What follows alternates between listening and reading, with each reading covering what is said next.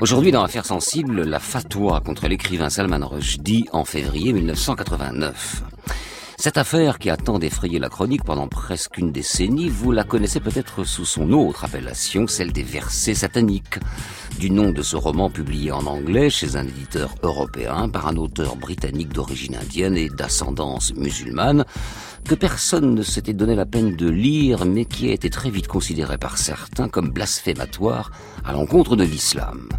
C'est ce blasphème justifié pour les uns, infondé pour les autres, qui provoquera une fatwa du régime des ayatollahs iraniens, un arrêt de mort pour l'écrivain britannique et ses éditeurs, un permis de tuer.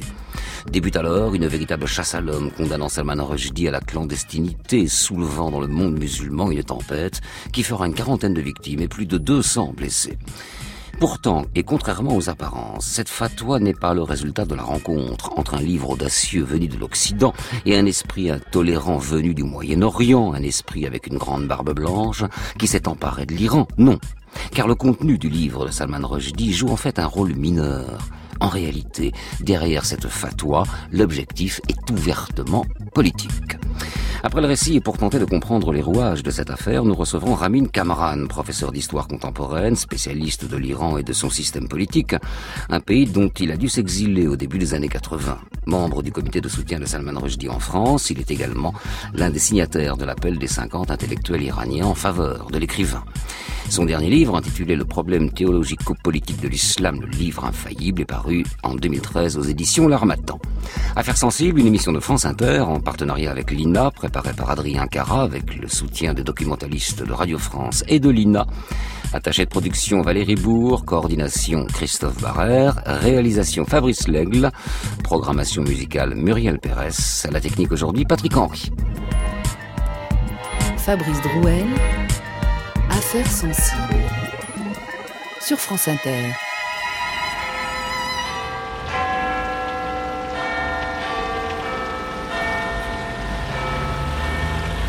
Vendredi 25 septembre 1998, Londres, quartier d'Islington. Un homme marche dans la rue, suivi de près par trois gardes du corps, des policiers d'élite de la brigade de Scotland Yard. Vêtu d'un polo couleur saumon et d'une veste vert clair, il s'avance d'un pas léger. Les traits de son visage traduisent le bonheur qui serait celui d'un évadé. Un bonheur qu'il peine d'ailleurs à dissimuler aux journalistes qui se précipitent vers lui pour l'interviewer. De cette scène plutôt anodine, l'histoire retient encore aujourd'hui ces images, celles d'un homme marchant tranquillement dans les rues de Londres. Car ce jour-là, l'anonyme Joseph Anton quitte son nom d'emprunt et redevient, après 11 ans de clandestinité et de silence, l'écrivain Salman Rushdie. Ici s'écrit la fin d'un calvaire qui aura duré plus de 3500 jours, un long tunnel sous lequel le quotidien de l'écrivain fut ponctué de menaces de mort, de changements de domicile en pleine nuit, d'une protection policière et de privation de liberté. Avec ce sentiment de vivre en permanence, avec une épée de Damoclès sur la tête, on imagine l'angoisse, compagne de tous les instants.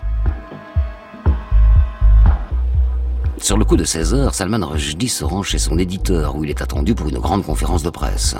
La salle est comble, remplie de journalistes venus du monde entier et qui ont dû, sécurité oblige, montrer patte blanche à l'entrée.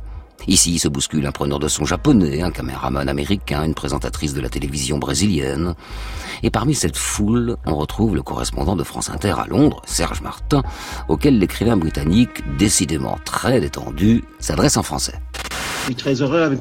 Quoi dire euh, Mes sentiments sont les sentiments que vous, vous pouvez euh, comprendre sans, je, dis. Euh, mais c'est aussi un, jour de fierté pour euh, la liberté d'expression et pour, et pour l'art du roman. Mais Salman Rushdie le sait, impossible pour lui de retrouver dans l'immédiat une vie normale. Il doit rester prudent car si depuis 24 heures le risque d'être victime d'une tentative d'assassinat a considérablement diminué, la menace de mort qui plane sur lui n'est pas pour autant levée. La veille, en effet, alors que l'écrivain était chez lui, affairé à préparer le dîner en compagnie de deux de ses gardes du corps, il a reçu un étonnant coup de téléphone en provenance du Foreign Office, le ministère des Affaires étrangères britannique. C'est le secrétaire d'État lui-même qui l'a appelé qui lui a annoncé une nouvelle que l'écrivain ne pensait pas entendre de son vivant. La République islamique d'Iran a décidé de se dissocier officiellement et publiquement de la fatwa qui le condamnait à mort. Autrement dit, l'État qui voulait sa perte jette l'éponge. Mais pourquoi l'Iran a-t-il fait marche arrière Réponse avec le journaliste de France Inter, Luc Lemonnier, chef du service diplomatique. Pour les relations diplomatiques entre l'Iran et le reste du monde, cette décision hautement médiatique est un véritable progrès dans le droit fil des gestes de bonne volonté affichés par le président Khatami depuis son élection en mai 97. Un progrès qui permettait hier au ministre britannique des Affaires étrangères d'annoncer la reprise des relations diplomatiques bilatérales. Téhéran a besoin, il est vrai, de sortir de son isolement, un besoin urgent, la crise économique fait rage, il faut susciter des investissements étrangers, trouver des débouchés pour le pétrole notamment. Pour le reste du monde, eh bien, ce geste, c'est le signe que l'Iran redevient fréquentable, comme on dit, la fatwa qui frappait Roujdi et les deux millions et demi de dollars de primes promis aux chasseurs de tête illustrait ce qu'il convient d'appeler un terrorisme d'État. L'Occident ne verra pas non plus d'un mauvais œil la possibilité de renouer avec un pays qui a une porte ouverte sur le pétrole du Caucase. Est-ce pour autant la fin de la traque pour Salman Rushdie? Le gouvernement britannique en doute, d'autant qu'il le sait, l'accord conclu avec l'appareil d'État iranien n'inclut en aucun cas les fanatiques ou les groupes extrémistes qui pourraient encore en vouloir à la ville d'auteur des versets sataniques. C'est la raison pour laquelle le Premier ministre Tony Blair réaffirme que la protection de l'écrivain continuera d'être assurée par les zones de Scotland Yard, et ce pour une durée indéterminée. Il faut dire aussi qu'au même moment, dans les rues de la capitale britannique, des voix inquiétantes, même si elles sont ultra minoritaires, se font entendre. Après dix ans d'une chasse à l'homme aux quatre coins du monde, certains n'entendent pas tourner la page, comme cet individu, membre d'une organisation islamique, qui s'exprime sur France 2. Une séquence tournée dans les jours qui ont suivi l'annonce par les autorités iraniennes d'abandonner la fatwa. Sur le principe, la condamnation à mort court toujours. Salman Rushdie a insulté le prophète dans son livre Les versets sataniques, et pour cela, selon l'islam, il doit mourir. Rushdie doit mourir, dit cet homme, car il a insulté le prophète. Mais pourquoi diable cet individu semble-t-il persuadé de détenir la vérité divine sur le sort de l'écrivain? Et pour quelle raison exacte Salman Rushdie est-il ainsi accusé d'insulter la religion musulmane? Pour le comprendre, il est nécessaire de revenir près de 20 ans en arrière, à une période où le Moyen-Orient était en pleine mutation et où la donne politique venait de changer radicalement en Iran.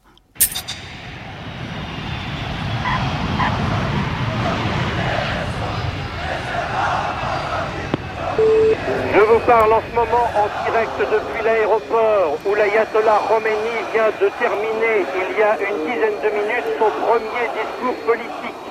L'Iran a d'ailleurs vécu tout à l'heure à 9h40, 7h10 heure de Paris, son moment historique. C'est à ce moment-là que l'ayatollah Khomeini, après 15 ans d'exil, est apparu sur la passerelle du Boeing 747 d'Air France, affrété spécialement. Le chef religieux est descendu lentement, soutenu par son fils et un officiel de la compagnie aérienne. Pour ce moment tant attendu par lui et par des millions d'Iraniens, le vieux chef religieux a conservé la même impassibilité que lors des jours ordinaires. Une Mercedes bleue, protégée par un cordon de policiers, l'a ensuite conduit dans le hall de l'aéroport où, il y a dix minutes, je vous l'ai dit, il vient de prononcer le premier discours politique de son retour d'exil.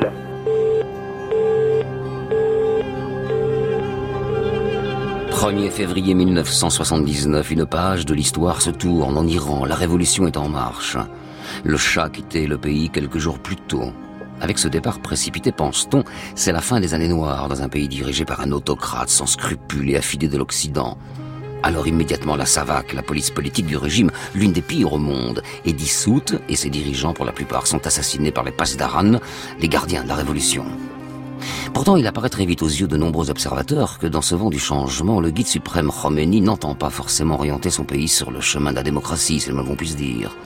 À peine installé, le Conseil islamique destitue le Premier ministre et s'accapare très vite les organes du pouvoir.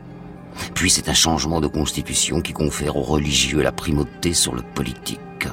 Selon ce principe, le guide de la révolution, ou guide suprême, est le chef de l'État, premier personnage du régime.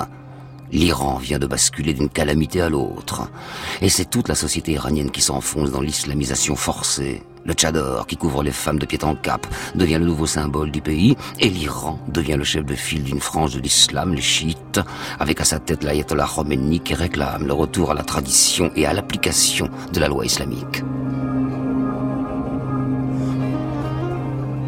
Une loi qu'on appelle la charia. Elle est à la base de toute la stratégie de Khomeini. Car qu'y a-t-il de mieux que de s'appuyer sur le sacré pour légitimer et asseoir son pouvoir?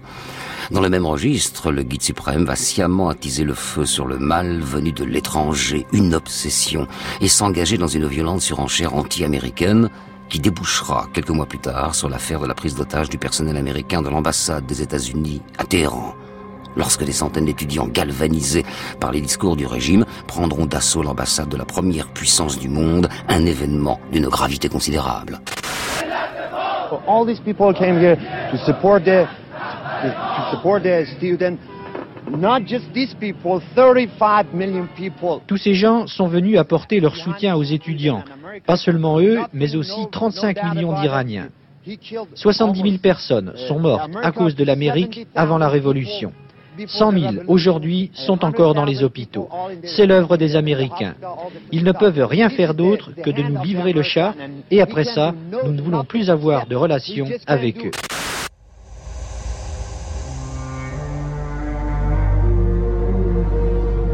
Loin d'être isolée, l'affaire des otages de l'ambassade américaine de Téhéran est un indicateur précieux pour comprendre la stratégie politique de l'ayatollah Khomeini. 400 jours de bras de fer entre les États-Unis et l'Iran, sur la base d'une représentation mentale du monde simpliste et belliqueuse, les musulmans d'un côté, les initiés et les profanes de l'autre, Khomeini utilise cette prise d'otage pour impressionner les Iraniens d'abord, son peuple. Et de ce point de vue, c'est un prélude à l'affaire des versets sataniques bien des années plus tard. Car pour le moment, au début de la décennie 1980, l'Iran des Ayatollahs est bien trop occupé à répondre à l'agression de son voisin sunnite irakien qui lui a déclaré la guerre. Un conflit épouvantable qui à bien des égards ressemble à la Première Guerre mondiale, avec ses sacrifices inutiles, ses armes de destruction massive et les gaz, oui les gaz. Huit ans d'horreur pour le leadership du Moyen-Orient.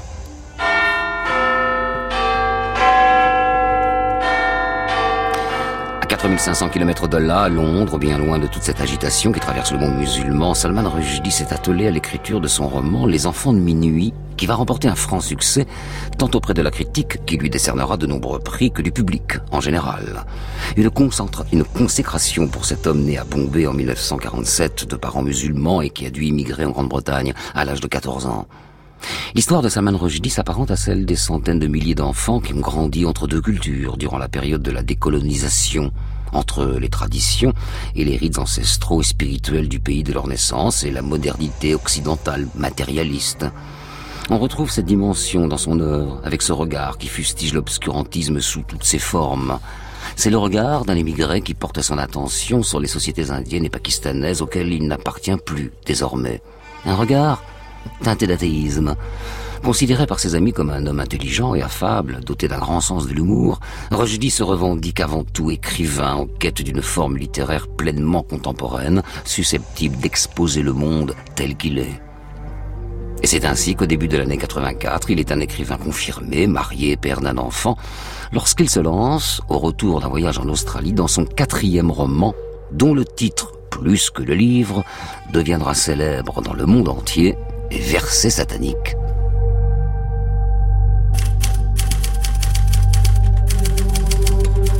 C'est dans son cabinet de travail qu'on retrouve Salman Rushdie. Autour de lui, une riche documentation qu'il s'est constituée. Car même si le cadre des versets sataniques est une fiction, il s'inspire de nombreux faits réels. L'histoire, c'est l'aventure de deux Indiens, Gibrel et Saladin, dont l'avion détourné par des fanatiques explose en plein vol au-dessus de l'océan Atlantique.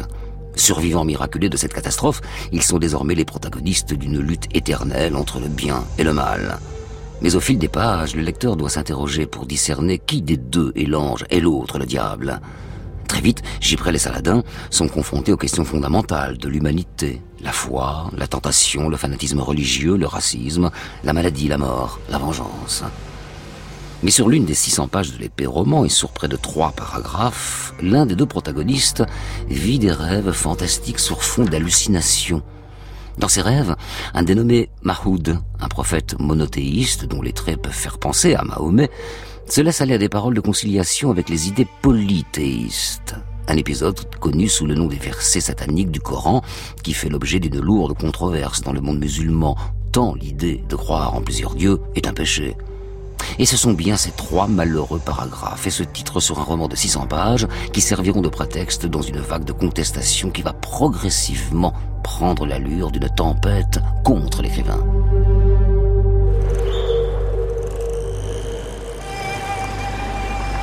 Septembre 1988, New Delhi, capitale de l'Inde.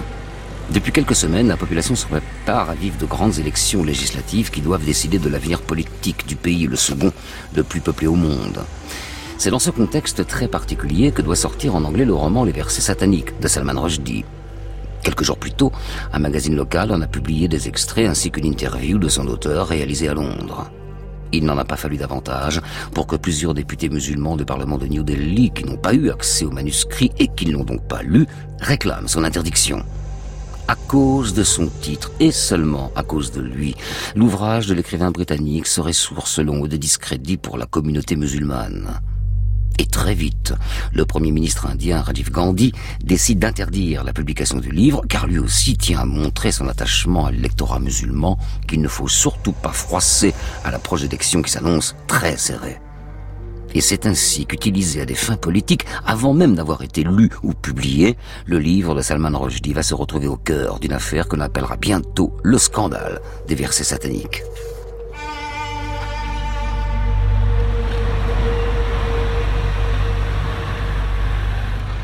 À Londres, de nombreuses lectures publiques de l'ouvrage ont déjà eu lieu. Sur Broad Street et en public, elles n'ont jusqu'alors jamais suscité la moindre réaction d'hostilité. Le plus souvent, les gens s'arrêtent, intrigués par le titre du roman, et posent des questions. Mais personne ne semble préoccupé par les versets. Il faut dire qu'à l'approche de l'hiver 1989, dans la Grande-Bretagne dirigée d'une main de fer par Margaret Thatcher, la question qui mobilise l'opinion est plus celle du prix du gaz, qui sert à se chauffer. Et c'est tout à fait tranquillement que le livre remportera le prestigieux prix Whitebread. Mais très vite, l'écrivain apprend que des mouvements intégristes pakistanais qui mènent à leur campagne pour le maintien des lois islamiques demandent, dans la droite ligne de leurs voisins indiens, l'interdiction d'ouvrage. Puis c'est l'Afrique du Sud, alors en pleine apartheid, qui s'y met. Pour Johannesburg, l'occasion est trop belle de punir cet écrivain qui ose donner à travers le monde des conférences contre l'apartheid et la ségrégation. Et c'est ainsi que, comme une traînée de poudre au mois de décembre 1988, le mouvement de contestation va se répandre et toucher les milieux intégristes britanniques et puis très vite, très vite enflammer Londres où le livre de Salman Rushdie sera brûlé en pleine rue. Des manifestations rassemblant plusieurs milliers de personnes ont lieu à Bradford ou à Bolton. Des menaces de mort sont envoyées au siège de l'éditeur de l'ouvrage. L'opinion publique anglaise assiste impuissante à la montée d'un fanatisme qui est encore bien loin d'avoir atteint son paroxysme. Car au même moment, à Téhéran, le guide suprême Khomeini suit avec une attention toute particulière cette affaire Rushdie qu'il va exploiter à fond.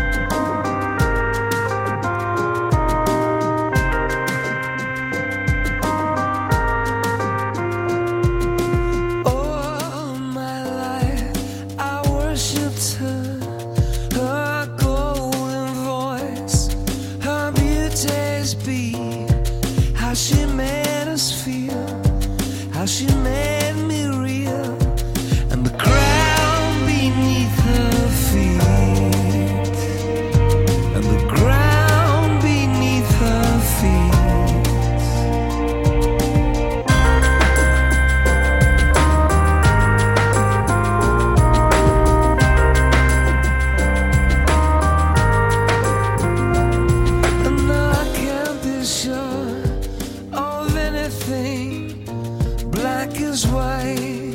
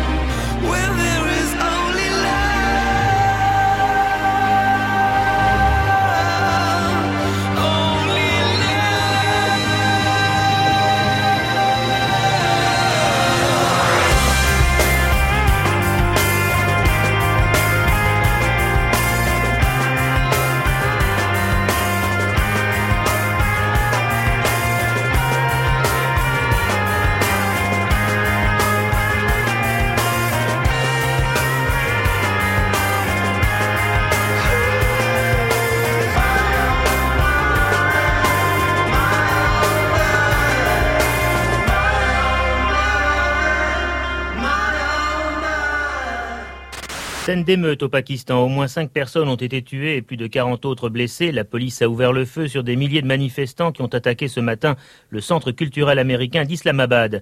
Des centaines de policiers ont tiré dans la foule après avoir tenté en vain de disperser les manifestants à l'aide de grenades lacrymogènes.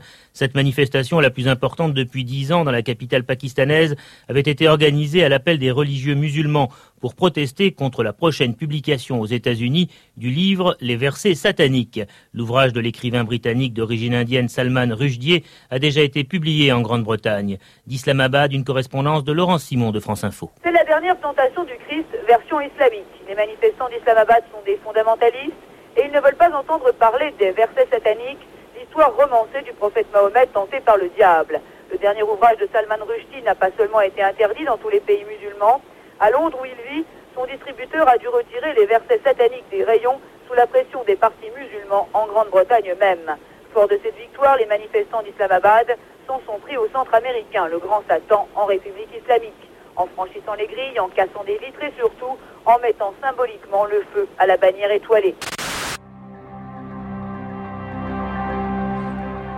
Deux jours plus tard, le mardi 14 février 1989, à Londres, Salman Rushdie chez lui lorsqu'il reçoit au milieu d'après-midi un coup de téléphone. C'est une journaliste de la BBC qui lui annonce une nouvelle qui va faire basculer sa vie. Il se trouve que quelques heures plus tôt, sur les ondes de Radio Téhéran, l'ayatollah Khomeini a annoncé publiquement la condamnation à mort de l'écrivain et de ses éditeurs. Le guide suprême aurait jugé le livre blasphématoire du point de vue du droit musulman un décret religieux, une fatwa, est donc diffusé.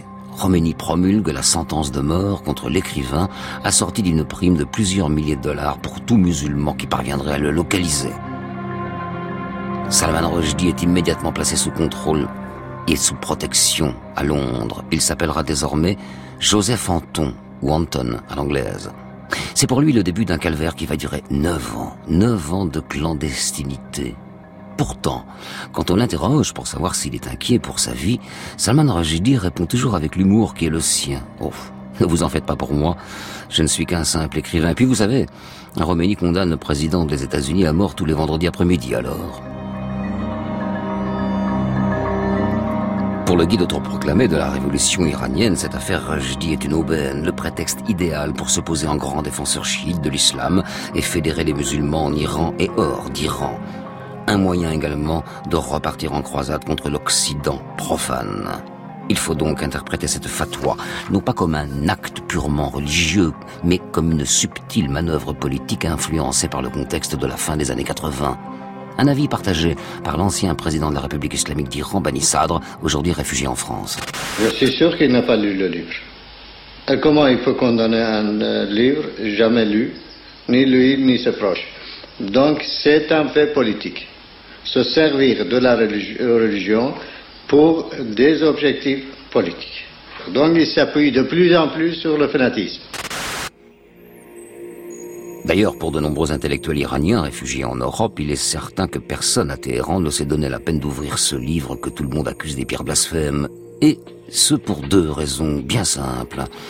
D'une part parce que peu de monde parle anglais à Téhéran et d'autre part parce que les accusations ne portent que sur le titre du roman Les versets sataniques accusés d'être une atteinte au prophète. Placé sous très haute protection à Londres, le quotidien de Salman Rushdie se résume à rester enfermé ou à se déplacer en voiture blindée. Une vie encadrée par une dizaine de gardes-corps de l'unité d'élite de Scotland Yard, spécialisée dans la protection des personnes. À cela, il faut ajouter les incessants changements de domicile, un par semaine, et l'impossibilité de voir ses proches, sauf en de rares occasions, question de sécurité, évidemment. Quelque temps plus tard, le traducteur japonais du livre est assassiné, puis c'est le traducteur italien qui est à son tour poignardé. L'éditeur norvégien, lui, est victime d'une fusillade en pleine rue. Enfin, 37 personnes trouvent la mort dans un incendie criminel de l'hôtel où résidait le traducteur turc de Salman Rushdie les taux se resserrent. D'autant plus qu'on apprend qu'un escadron de la mort serait sur les traces de l'écrivain en Europe. Selon l'agence de presse espagnole EFE, qui cite des sources proches de l'enquête, cinq hommes et deux femmes d'origine iranienne chargés d'éliminer Salman Rushdie en Grande-Bretagne sont arrivés à Madrid fin février en provenance du Maroc et du Liban.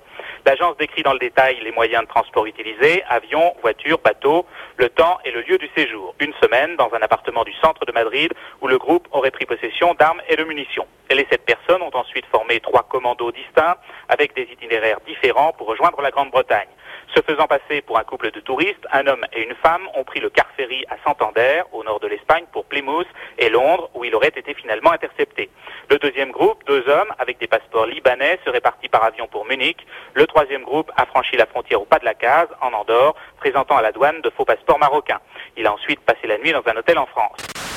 En France, où les agents de la DST sur le qui-vive les attendent. Et d'ailleurs, dans l'Hexagone, cette affaire divise.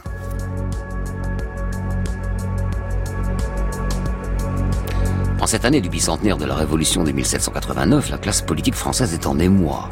Car dans notre pays, chantre de la Déclaration des droits de l'homme, on est attaché à défendre la liberté d'expression et la laïcité. La liberté de création artistique l'emporte sur les restrictions théologiques et religieuses. C'est aussi cet héritage de la révolution qu'on fête en France. Alors, depuis l'annonce de la fatwa par l'ayatollah Khomeini, de nombreux responsables politiques montent au créneau et s'insurgent. C'est le cas, bien sûr, du ministre de la Culture, Jack Lang. On croit rêver.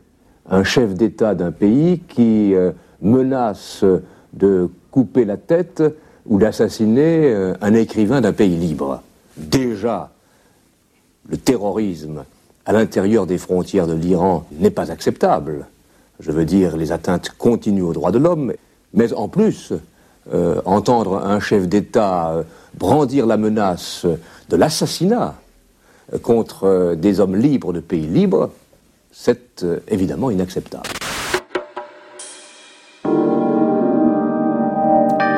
De leur côté, Bernard Pivot, Isabelle Adjani ou encore Jean Dormesson, des comédiens, des hommes de lettres, des artistes et bien d'autres encore, se mobilisent et déclarent leur soutien à l'écrivain britannique. Dans les semaines qui suivent, de grandes manifestations sont organisées à l'appel de plusieurs organisations à Paris. Elles rassemblent plusieurs dizaines de milliers de personnes. Et pour une partie de la communauté musulmane de France, il y a le sentiment que contrairement à l'affaire du film de Martin Scorsese, La dernière tentation du Christ, qui avait fait couler beaucoup d'encre, ici, dans le cas des versets sataniques, il y a bien une attaque en règle, une provocation à l'égard de la religion. Alors, cet ouvrage ne peut pas être publié.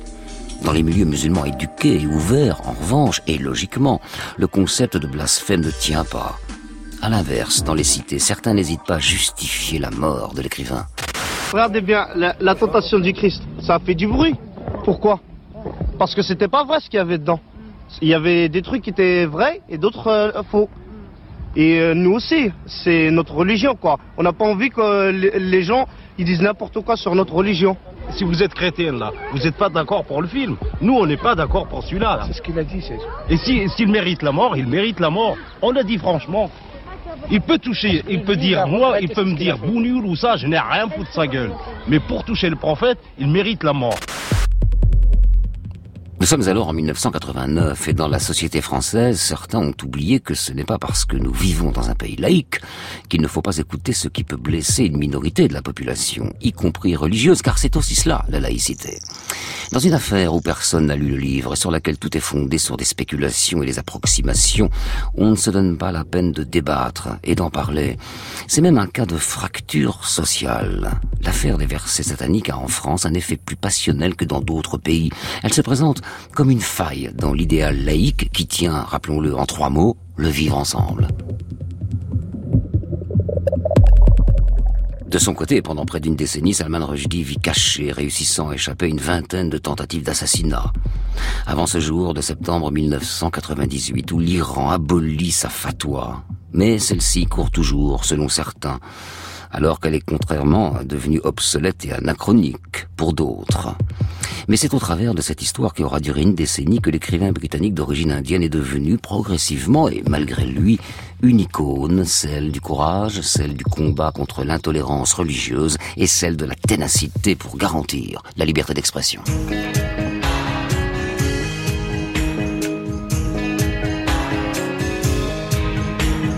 Bonsoir à tous. Je veux dédier cette émission à l'écrivain anglais dont la tête est mise à prix, M. Salman Rushdie. Évidemment, je ne le connais pas, je ne l'ai pas lu. Je ne suis d'ailleurs pas tout à fait sûr que ce qu'il écrit m'intéressera beaucoup. Enfin, on verra. Mais ce qui est sûr, c'est qu'il est actuellement la cible désignée, renouvelée de l'intolérance et du fanatisme. Dans ce cas, on ne peut, être, on ne peut appartenir qu'à un seul camp, le sien.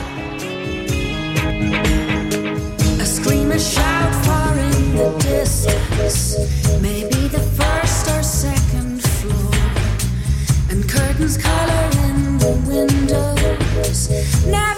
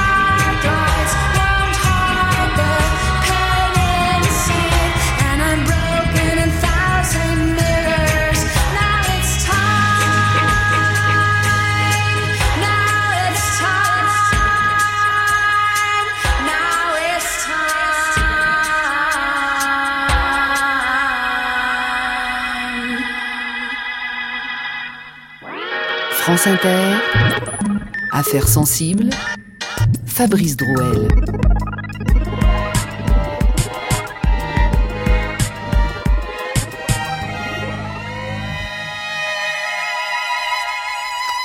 Aujourd'hui, l'affaire Salman Rushdie avec euh, notre invité Ramin Kamran. Bonjour. Bonjour, bonjour à tout le monde. Je rappelle que vous êtes professeur d'histoire contemporaine, spécialiste de l'Iran et de son système politique, euh, membre du comité de soutien de Salman Rushdie en France. À, l'époque euh, de l'événement, vous, êtes, vous aviez été aussi l'un des signataires de l'appel des 50 intellectuels iraniens en soutien à l'écrivain face à, à la fatwa dont il a été victime. Vous avez écrit beaucoup de, de livres, références sur l'Iran. Le dernier est intitulé Le problème théologico-politique.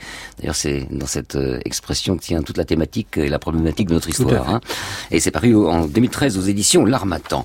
Euh, on va reparler euh, avec vous de, de l'Iran d'aujourd'hui, parce que cette affaire nous amène à parler euh, de l'Iran d'aujourd'hui, c'est très intéressant. Et on va essayer de voir comment l'Occident s'y prend finalement avec ce grand pays qui a peut-être vocation à être l'autre grande puissance régionale avec Israël, hein, euh, qui est un pays issu d'une grande civilisation, qui a une élite euh, forte. Alors est-ce qu'on prend euh, le problème par le bon côté, nous les Occidentaux? On en reparlera. Revenons d'abord à Salman Rushdie et à cette fatwa, que les choses soient claires une bonne fois pour toutes, si tant est qu'elle puisse l'être.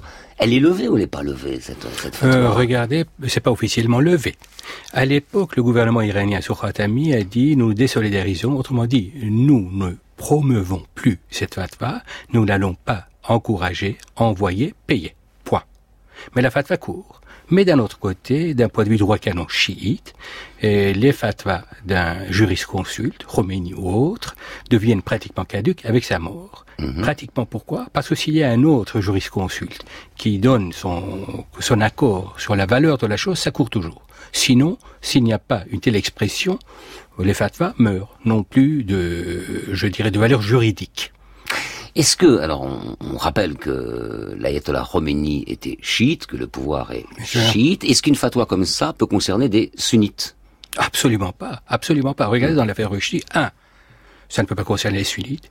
Deux, ça ne peut pas concerner les non-musulmans. Oui, Autrement dit, clair. les traducteurs, les publi- ceux qui ont publié, ainsi de suite. Absolument pas.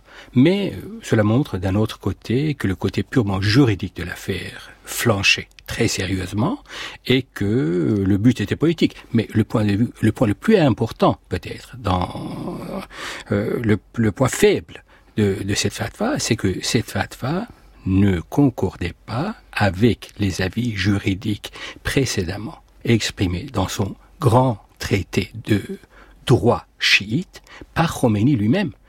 On a du mal à l'imaginer, mais Khomeini était parmi les jurisconsultes qui ont des positions extrêmement douces en matière de blasphème. Quand vous, quand vous lisez le texte dans son traité de quatre tomes, qui est en Bolbey, le livre des contrats ou des contrats d'achat et de vente, ou c'est son grand traité de jurisconsulte, qu'est-ce qu'il dit? Il dit que c'est très difficile, il faut prendre, il faut être extrêmement prudent quand on parle du, de la sortie de la religion par un musulman, parce qu'il doit être puni, si c'est un homme, par la mort, si c'est une femme, prison perpétuelle et sévice. Pourquoi?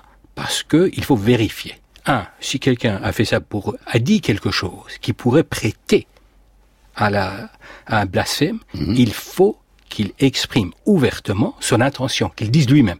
Qu'il ce, qui est, avoue. ce qui n'est effectivement absolument pas le cas. Absolument pas le cas. Et en plus, Rushdie. A, a dit le contraire. En plus. En plus, il a fait un petit texte à l'époque. Il doit le dire, il doit l'avouer. Et en plus, si quelqu'un a dit quelque chose pour rigoler, il n'y a pas de suite à donner. Si quelqu'un a dit ça dans une, je dirais, dans, en semi-conscience, il n'a il n'a pas toute sa tête, on, on doit l'oublier, et ainsi de suite. Il a une position extrêmement, extrêmement modérée. Mais quand vous regardez sa fatwa, et d'ailleurs, petite anecdote que je rajouterai, si vous souvenez à l'époque, quand l'affaire est lancée, la fatwa est lancée, l'actuel guide de la République islamique, élève et pupille de Khomeini, M. Khomeini a dit oui, il pourra s'excuser et ce sera fini, en se conformant au traité de son maître. Mais le maître est intervenu, vous n'avez rien compris, vous n'avez qu'à la fermer. Point. Donc c'est un opportunisme politique. Total. Que cherche l'ayatollah Khomeini à ce Il- moment-là? Il cherche d'abord à, affirmer sa propre position, à affermir sa propre position comme le chef de file, celui qui parle au nom de l'islam, qui est le grand rival, qui n'est pas à la hauteur, qui n'a jamais été à la hauteur, qui n'est toujours pas à la hauteur, c'est l'Arabie saoudite. Les Saoudiens y ont mis de l'argent, surtout en Angleterre à l'époque, pour un peu souffler sur la, sou- souffler sur la chose. D'ailleurs, c'est maintenant on voit comment ça, la suite de l'affaire avec le Wah- wahhabisme et tout tourne. Et Khomeini est intervenu en, en faisant un grand coup. La dynastie saoudienne, hein, wahhabite. Absolument, juste ça pour les absolument. auditeurs, c'est absolument. un peu compliqué. Ah, tout à fait, tout à fait. Et Khomeini entre, frappe un grand coup et élimine tout le monde Hmm. avec sa fatwa.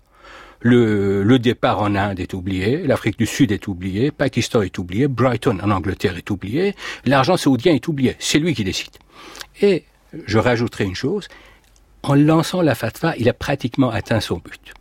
Que Rushdie soit assassiné ou pas, ait été assassiné ou pas, ça ne compte pas. L'important, c'est que c'est lui le chef. Et puis, il laisse courir. S'il est un imbécile, que c'est, même même un accident de voiture, on dirait que oui. Dieu l'a puni. Donc, il était couvert. Et est-ce que euh, dans le message de l'ayatollah Khomeini, il y a un message aussi pour le peuple iranien? Je fais, je, je, je fais le parallèle avec euh, Ahmadinejad quand il disait euh, destruction d'Israël. On disait mais ça c'est c'est un message vis-à-vis du, du pouvoir iranien. Est-ce qu'il y a aussi euh, cette, cet ingrédient là Tout à fait, tout à fait. Regardez, nous sommes quand? À la fin de la guerre Iran-Irak, où personne n'a gagné et l'Iran a beaucoup souffert, notamment par la persévérance de Khomeini. Ils sont au pouvoir s'effilocher. Et il a deux gestes extrêmement importants. La fatwa contre Rushdie sur la scène internationale, le nettoyage par le vide, autrement dit le grand massacre des prisonniers politiques à l'intérieur. Pour dire que oui, le régime toujours tient, je suis toujours là, je suis le chef et personne ne bouge. Donc, dans les deux cas, les gestes sont complémentaires.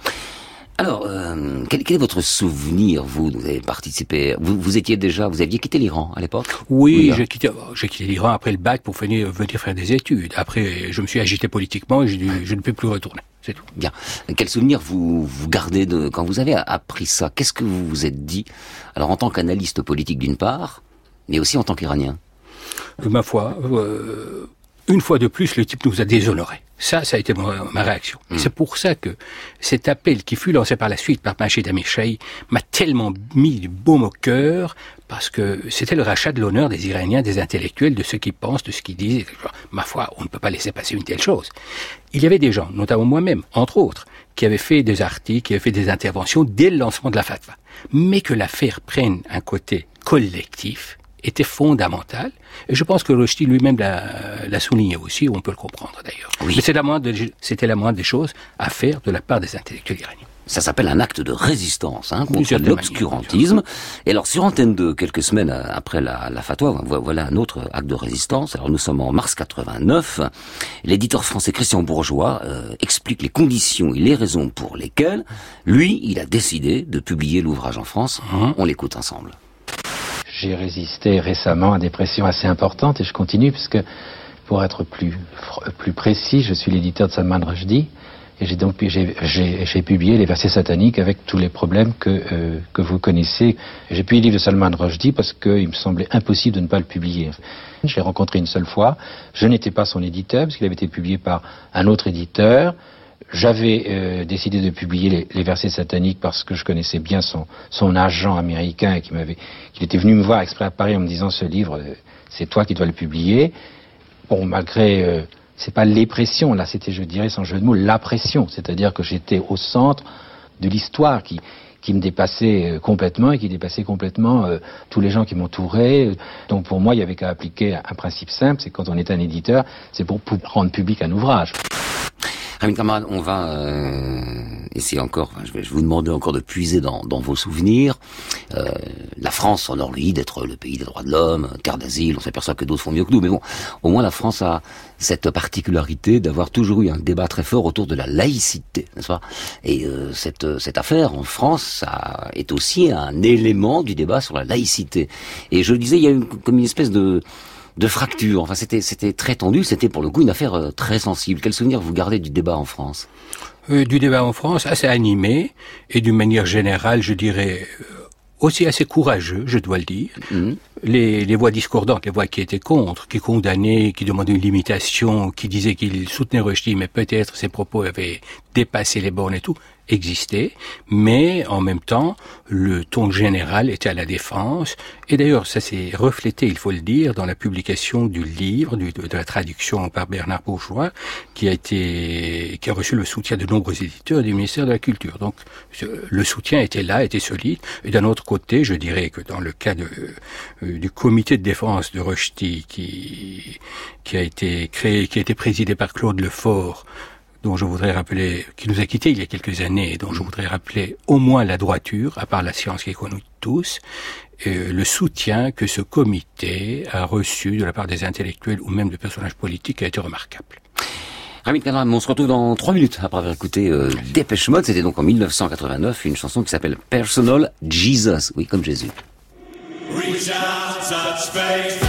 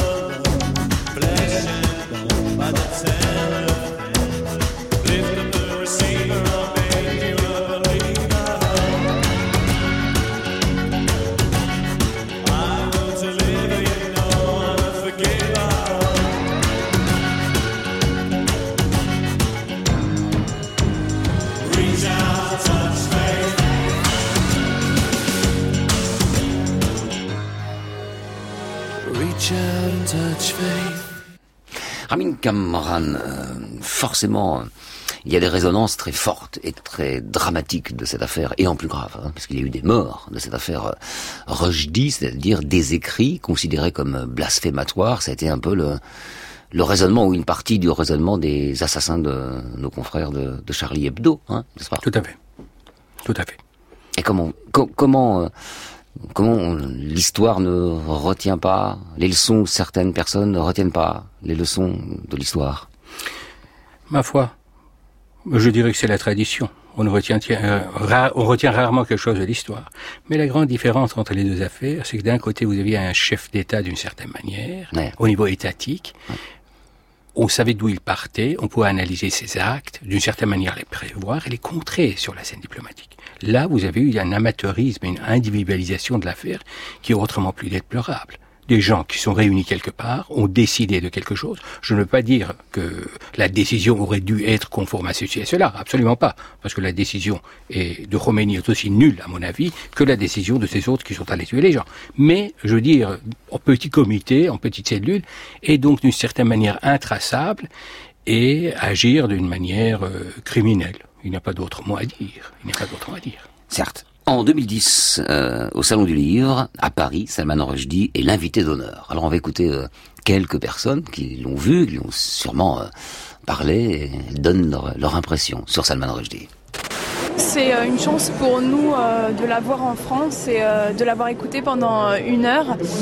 Tout le monde le connaît par rapport à la fatwa qu'il y a contre lui. Tout le monde n'a pas lu un de ses livres. Donc je, pense que c'est aussi encore un, acte de courage. Il faut se remettre en question et penser à ça, que d'autres personnes dans le monde écrivent, ont le courage d'écrire, que ce soit les journalistes ou d'autres écrivains. Je suis moi-même euh, musulman et ce qu'il a écrit sur les versets sataniques, je suis pas du tout contre. C'est quand même quelque chose, c'est un mythe, non Euh, C'est quelqu'un qui, euh, qui nous a fait, euh, bah, disons, euh, on a un petit peu tremblé pour lui et euh, bon, bah, c'est quelqu'un, c'est une personnalité de, de notre siècle. Je trouve qu'il a un style qui est extrêmement luxuriant. Il a beaucoup d'humour en plus parce qu'il a été très hum, réduit à, un- à un écrivain poursuivi par une fatwa. Voilà, Salman Rushdie devenu euh, icône du courage et de la liberté. Aujourd'hui, depuis longtemps, tout le monde connaît euh, son visage, plutôt sympathique d'ailleurs. Euh, et c'est une page de l'Iran, hein, de l'histoire de, l'Iran, l'affaire Salman Rushdie, tout ça pour parler de, il reste 4 minutes, de l'Iran d'aujourd'hui. Avec une question très simple dans sa formulation, mais un peu compliquée. Où en est l'Iran aujourd'hui? Pardon Où en est l'Iran aujourd'hui? Ma foi, je pense qu'il en est toujours là où il était il y a dix ans, par exemple, même un peu en arrière par rapport à Khatami. Le régime islamiste est toujours en place. C'est toujours le même régime. Il y a des factions, disons, j'allais dire une sorte de bipartisme intérieur à l'islamisme. Les gens changent leur place avec plus ou moins, plus ou moins d'espoir qu'ils apportent à l'intérieur, à l'extérieur. Avec le temps, il y en a de moins en moins d'ailleurs, et euh, on peut toujours espérer à ce que la situation des gens s'améliore. Personnellement, je ne pense pas que dans le cadre d'un tel régime, cela soit possible du tout. C'est un leurre. Mais vous savez, on aime espérer, on aime espérer. Les gens espèrent en n'importe quoi.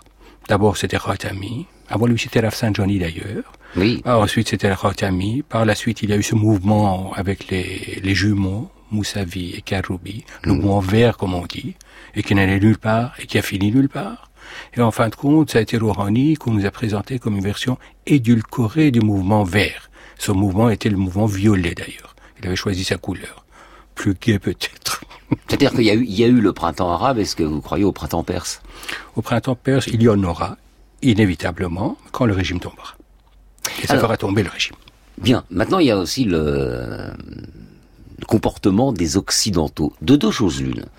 Où on considère, comme je disais tout à l'heure, que l'Iran a naturellement un avenir pour tout un tas de, de raisons, et on lui permet d'accéder au progrès technologique, même avec ce régime-là, qui effectivement n'est pas, n'est pas fréquentable. Ou alors on est dans cette parano, cette, euh, l'état supérieur de la méfiance, hein, la parano, Mhm. et on considère que si euh, les Iraniens euh, veulent accéder au nucléaire civil, c'est forcément parce qu'ils veulent le nucléaire militaire et forcément pour nous taper dessus et sur les États-Unis. Est-ce qu'on ne faudrait pas sortir un peu de cette, euh, de, de- de- de cette vision de l'Iran qui est un peu diabolique? À mon avis, on en sortira par la force des choses. Regardez, en ce qui concerne la technologie atomique militaire, les Mollahs ne l'ont pas, et il y a eu des discussions et tout le reste, des pré, euh, je dirais, des assurances pour qu'ils ne l'aient pas. Si c'est vital pour eux, je ne le pense pas. Si ça a été vital pour eux, je ne le pense pas non plus. Parce que leur politique étrangère n'a jamais inclus une quelconque menace ou utilisation, encore moins, d'une arme atomique pour avancer ou pour se former même. Ça marche autrement. Ça marche par l'influence, ça marche par le social, ça marche par les moyens militaires et para- paramilitaires qu'ils ont déjà. Donc le côté, en ce qui concerne purement atomique, ça n'enlève rien à leur influence, ce qui les intéresse. Le progrès technologique, en partie, ça a été intégré en Iran, c'est devenu, je dirais, local, parce qu'il y a eu la formation des savants et tout. Le nucléaire civil sera là, déjà là, par le réacteur que les Russes ont créé. Le, ra- le côté militaire ne sera très probablement pas là, jamais.